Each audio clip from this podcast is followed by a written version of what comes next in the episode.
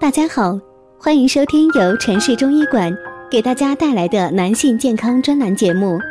如果大家在两性生理方面有什么问题，可以添加我们中医馆健康专家陈老师的微信号：二五二六五六三二五，免费咨询。好了，现在由本栏目的主播为大家带来今天的节目。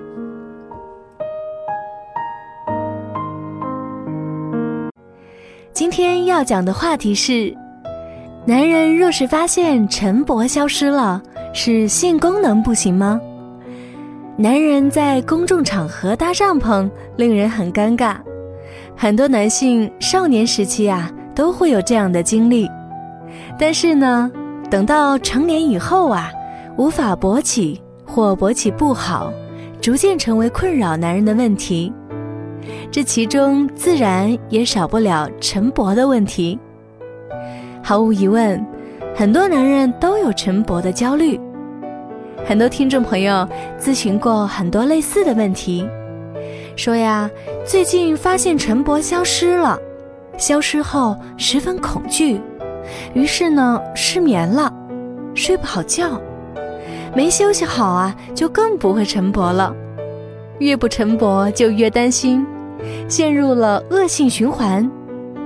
现在每天都睡不好觉，但是呢，平时勃起是正常的，只是没有晨勃。求帮我解开这个心结。看看有的男人啊，没有了晨勃，就觉得自己已经老了，或者不正常了，性能力下降了，因此会被很多男人当成见不得人的事。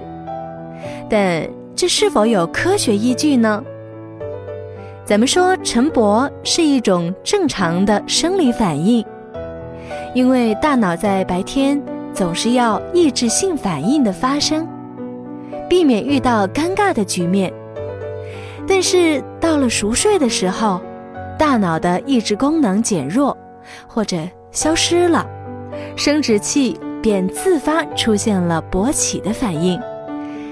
一般来说，男子每晚会勃起四至六次，每次二十至四十分钟的勃起，总共勃起可达到两个半小时。由于早晨清醒前，膀胱充满尿液，膀胱内充满压力，因而产生刺激，导致发生一种潜意识的反射性勃起。属于内脏器官反射性勃起，和生理因素无关。无论是心理性的还是反射性的勃起，外来刺激解除之后，这个生殖器就会很快的恢复到正常状态。这就是为什么晨勃后撒泡尿很快就恢复了。由于男性个体差异，每天所产生的变化也不尽相同。所以，勃起的硬度、粗度、勃起时间都是不一样的。一般而言，勃起的硬度、频率等随着年龄的增长而减少，而青春期至二十岁左右是最强的。三十岁以后，随着年龄的增长，晨勃会减弱或者衰退。当然，这些都是非常正常的。